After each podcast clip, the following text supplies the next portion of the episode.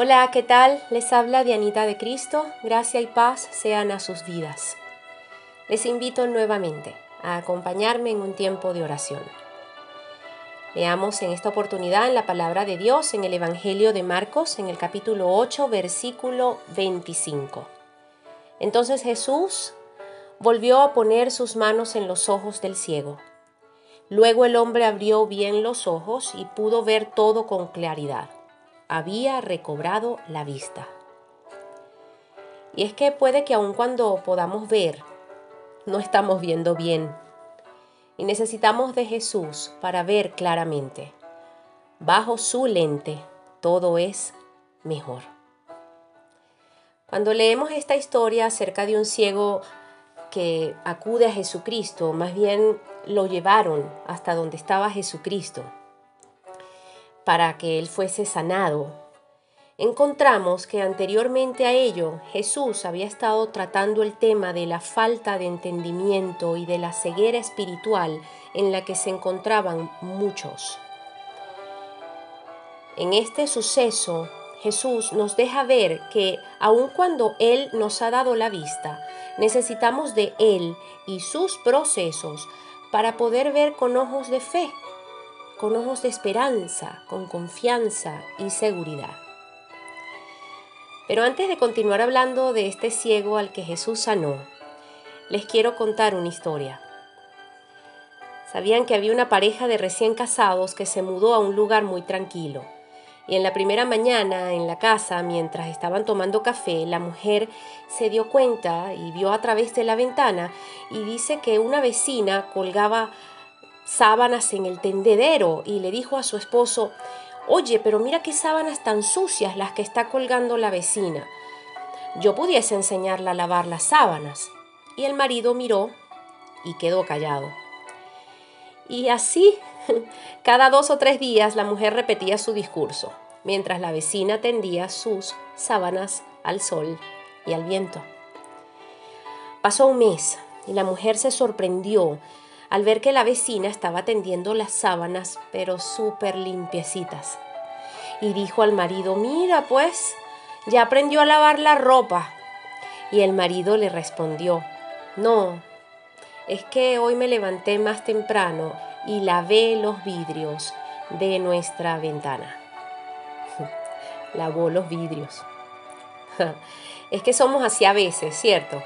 Pensemos que todo depende de la ventana a través de la cual estamos observando los hechos. Todo depende de los lentes que tengamos puestos. Volvamos a la Biblia.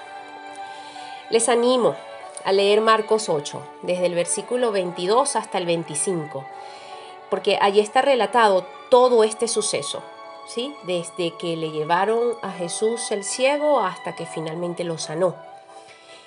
Y es decir, vemos allí el suceso relatado, el procedimiento y dirección de Jesús para con este ciego. Pasa que le llevan a Jesucristo, a este ciego, para que lo sanase. Y lo primero que Jesús hace es sacarlo del lugar donde se encontraba. Y esto tal vez nos quiere decir que en momentos de oscuridad, Dios nos indica que algo que nos va a ayudar es abandonar viejos hábitos, actitudes en las que incurrimos a diario, círculos viciosos. Además de que tal vez sea necesario apoyarnos en personas que puedan alejarnos del mal y acercarnos a Jesús. De esta forma podremos salir adelante y, y ver con mayor claridad. Si nos damos cuenta que en muchas situaciones hemos estado ciegos y no lo reconocemos. Puede que hoy Dios nos está enviando palabra para que recobremos la vista y seamos conscientes de aquello que venimos viendo mal y haciendo mal también. A veces y muy seguido, por nuestros propios medios o fuerzas, no vamos a lograr darnos cuenta de errores que cometemos. A veces hasta justificamos los errores que cometemos o le echamos la culpa a otro de los errores que están sucediendo o que están pasando o que nosotros mismos estamos cometiendo. Y no tenemos las cosas claras. Comprendamos que nuestro Dios puede cambiar nuestra perspectiva. la forma en que vemos las cosas y por ende el cómo respondemos a ellas. Como en la historia de la mujer y su ventana y las sábanas de la vecina, conviene que antes de criticar, antes de quejarnos, antes de señalar o culpar a otros, quizás sería conveniente chequearnos y chequear si hemos limpiado el corazón para poder ver más claro. Si buscamos a Jesús, seguramente en Él hallaremos luz, y con esa luz llena de amor también podamos ayudar a otros en sus momentos oscuros. Si Jesús toca nuestros ojos y corazón, sus manos llenas de sanidad y luz nos mostrarán un camino más excelente para cada decisión de nuestras vidas. Le digo, luego de escuchar este tiempo de oración de deseo, cuál es su meditación y su reflexión personal, cómo están sus ojos, cómo están los ojos de su corazón. Oremos.